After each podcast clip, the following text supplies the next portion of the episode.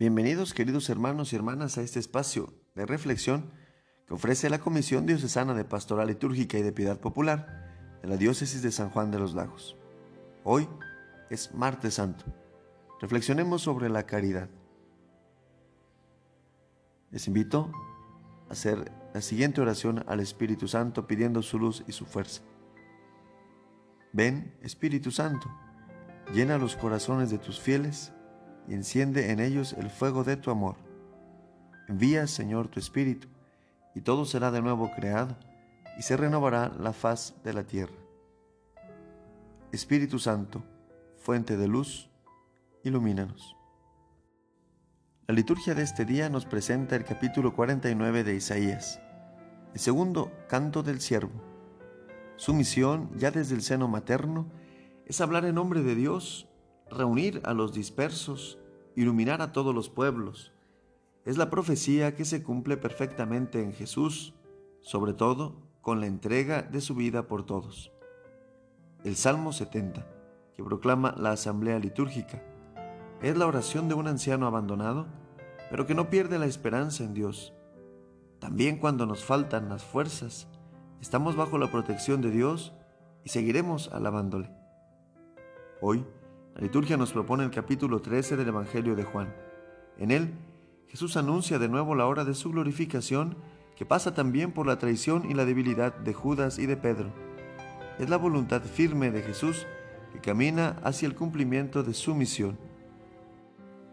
Profundicemos un poco más.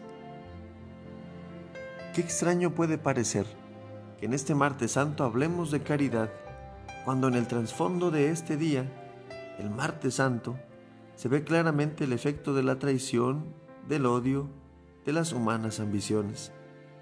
También Judas y Pedro fueron llamados por amor, porque toda vocación implica ver en acción un amor que se revela a quien es llamado al servicio, al seguimiento del Maestro.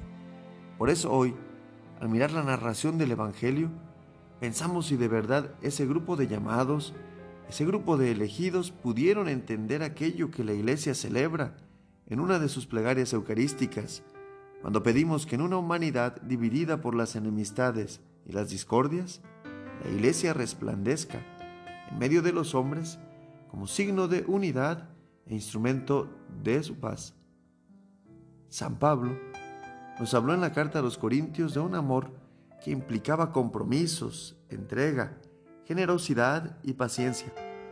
Pues bien, esos sentimientos los vive Jesús, pero sus discípulos están lejos, cerca, muy cerca de su corazón, pero lejos, muy lejos de sus planes y de su propuesta de amor. Judas ha entregado a su maestro. Pedro jura fidelidad, pero su cobardía lo traicionará. Como si los labios de uno y del otro no pudiesen realizar lo que hoy pregona el Salmo. Mi boca cantará tu salvación. Isaías nos había anunciado al siervo de Dios como luz de las naciones, y en esa noche, en medio de la oscuridad externa y también interna que se cierne sobre los corazones de los que allí se han dado cita, solo luce el esplendor de la caridad del corazón de Cristo, herido y dolido por la actitud de los suyos, pero siempre abierto al perdón, a la reconciliación al amor que se ofrece con generosa alegría. Allí encontramos la lección de hoy.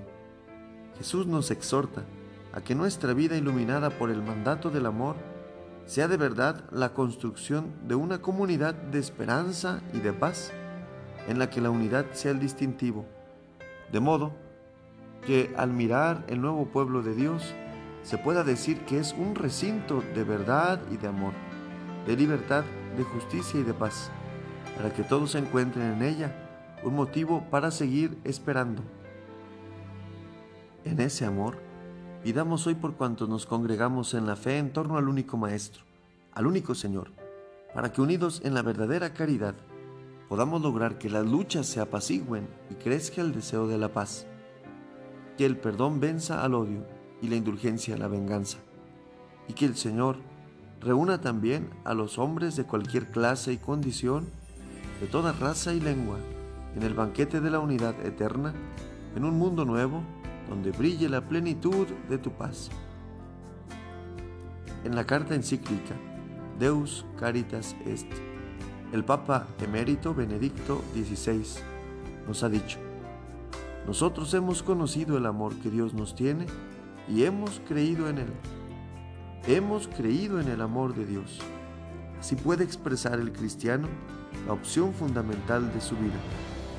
No se comienza a ser cristiano por una decisión ética o una gran idea, sino por el encuentro con un acontecimiento, con una persona, que da un nuevo horizonte a la vida y con ello una orientación decisiva. La Madre del Señor, modelo de caridad, nos ayude a vencer el dolor del desamor y encontrar como Jesús razones para dar la vida y para construir la comunión en el verdadero amor. Amén. Gloria al Padre, y al Hijo, y al Espíritu Santo, como era en el principio, ahora y siempre, por los siglos de los siglos. Amén.